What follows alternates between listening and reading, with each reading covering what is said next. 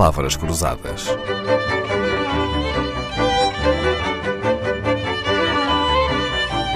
Porque quase tudo é uma questão de semântica. Eddie, o convidado desta semana, é consultor em bebidas espirituosas. Tornou-se num especialista em whisky quando geriu um bar no Soho, em Londres, e aprendeu com o dono desse bar.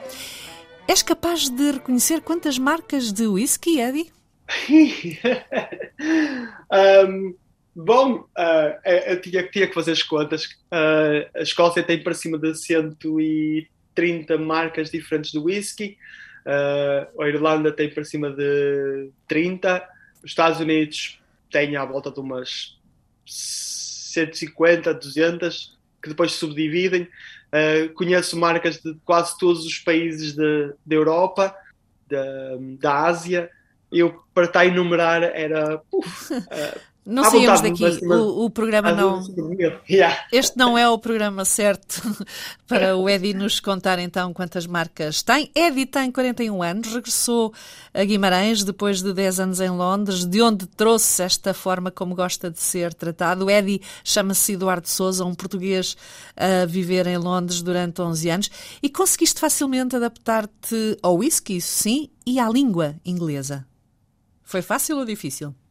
Sim, sim, foi, foi, foi fácil, foi fácil. Eu, eu sempre tive uma relação muito boa com, com a língua inglesa e, aliás, os portugueses são reconhecidos uh, lá fora como sendo os países que, que conseguem ter a melhor, uh, a maior facilidade em adaptar-se ao inglês. Somos invejados por muitos países porque eu vejo, por exemplo, a minha esposa fala, fala muitas vezes que ela, quando mudamos para cá, ela referiu algumas vezes, ela, como é que toda a gente sabe falar inglês. As pessoas dizem primeiro, ah, eu não sei, desculpa, não e sei falar inglês. E a tua mulher é, é polaca, é polaca, não é, é Eddie? Sim, sim, sim. Mesmo assim, mesmo tendo, tendo falado bem inglês, há alguns falsos amigos, ou em inglês, false friends. Aquelas palavras que parecem dizer uma coisa e afinal querem dizer outra.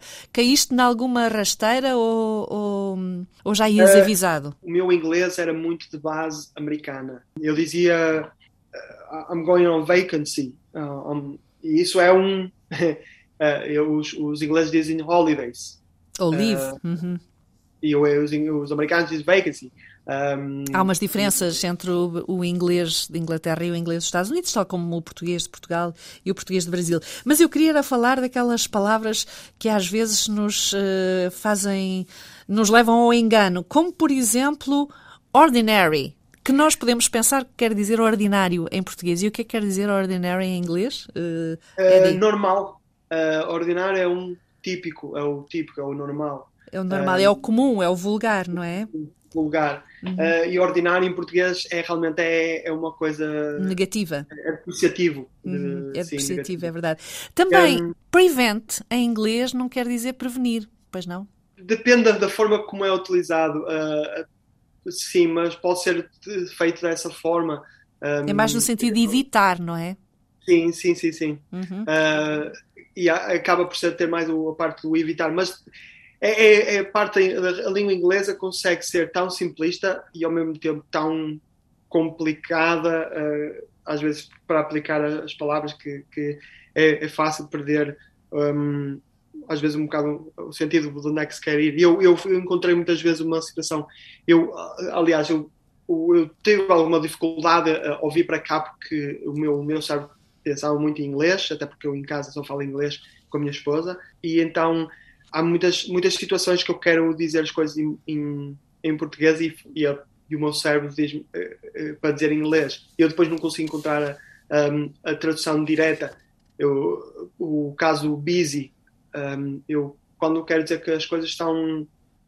Eu, aliás, eu nem continuo a ter dificuldade em saber que, como, como, explicar como é uma coisa que está busy. Ocupada? Busy quer dizer que, como, ocupada é, é, a palavra ser, uh, a tradução direta, mas eu quando digo busy quer dizer que está muita gente a utilizar. Uh, por exemplo, o, o bar está busy, uh, quer dizer que tem muita gente, está, está, está, está a trabalhar muito, uhum. está cheio mas busy é ocupado de não, não, eu estou a fazer algo diferente. Não. estou ocupado. Pois, é, acaba, Às vezes um, faltam palavras, não é? Faltam expressões. Sim, sim. Eddie, mas também há expressões que não existem em português e que em inglês são muito mais fáceis. Por exemplo, em português dizemos dona de casa ou doméstica. Uma mulher que deixa um emprego para ficar em casa a tomar conta de uma criança, de um filho bebê, por exemplo, não é bem nem dona de casa nem doméstica. Os ingleses têm uma expressão feliz para isso, que é o stay at home mum. A mãe que Sim. fica em casa, não é? É, é, é ler a situação apenas. Uh, stay, at home. Uhum. stay at home. Uh, é, é Tal como existe o stay at home dad, não é? é sim, que não existe em, em português e que faria sentido se, se uh, chegássemos ao ponto de, de assumir que também pode acontecer é quase que é uma, eu acabo por achar que é uma coisa cultural também. Nada como aprender com quem já viveu longos anos em Londres e com uma profissão que dava para muitas conversas.